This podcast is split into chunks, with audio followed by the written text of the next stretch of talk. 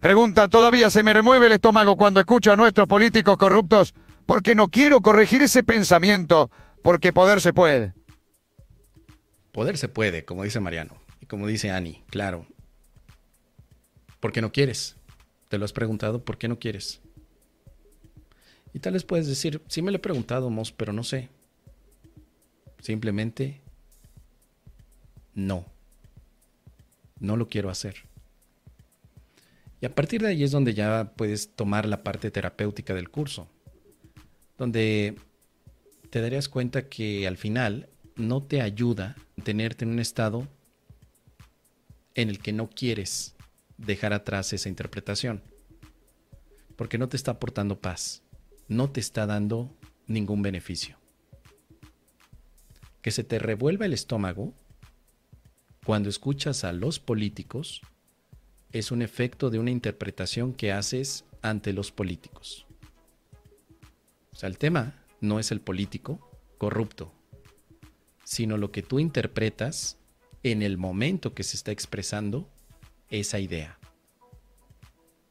Tú eres la que interpreta y has decidido que tu interpretación de hecho puede ser la correcta. O quizá estás determinando que es la correcta, que como tú piensas así debe ser y como piensa el político, está mal. Pero tú eres la que estás filtrando esto, tú eres la que estás interpretando que es así. Sabes que poder es elegir. Y podrías elegir pensar de otra manera siempre y cuando tengas una motivación. La paz. Necesito pensar de otra manera para estar en paz. Porque si sigo pensando igual, se me sigue revolviendo el estómago. Entonces, como lo comentábamos hace un momento, querida Ani, ¿será que tal vez el deseo se mantenga porque para ti sigue siendo valiosa tu propia opinión? Lo que opina Ani acerca de los políticos es lo mejor. Ani, estás equivocada. Muy equivocada. ¿Cómo te hace sentir eso? ¿Te revuelve el estómago? Porque cuando me dicen eso a mí, en ocasiones sí se me revuelve el estómago y es cuando digo, ah, no es problema de la otra persona, es un aspecto mío porque creo yo tener la razón. Y luego digo, tranquilo, es cierto, estoy equivocado. Y a veces en las presentaciones digo, seguramente estoy equivocado ante lo que dije. Seguramente. Expreso mi opinión, pero seguramente estoy equivocado. Y alguien más tiene otra opinión, tal vez es la correcta. ¿Qué quiero defender? Que también sería el otro punto, querida Ani. ¿Quieres defender tu propia visión? ¿Quieres defender tu país? ¿Quieres defender tu, ciudad? ¿Quieres defender tu economía? ¿Tú quieres, ¿Qué quieres defender? Que esa sería la pregunta que el curso nos invita también a reflexionar. ¿Qué quieres defender? Tal vez no hay nada que defender. Pero tampoco significa que no podamos expresar algo o hacer algo.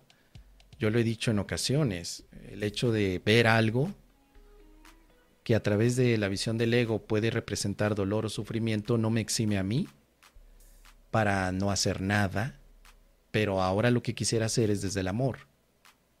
Y estos programas de Explorando un curso de milagros son mi respuesta ante una interpretación que he tenido al principio bastante molesta porque así como tú puedes ver a tus, a tus políticos, querida amiga, yo veo a otros que están dando el curso de milagros como si fuera una religión, atándoles a sus propios dogmas, no a lo que dice el curso, sino a sus dogmas. Y luego veo también a otros amigos que no están dando curso de milagros. Están hablando de otro tipo de cosas, pero están atrapando a la gente y eso todavía me enfada, tanto como a ti te enfada lo de los políticos. A mí me revuelve el estómago cuando veo actos sectarios.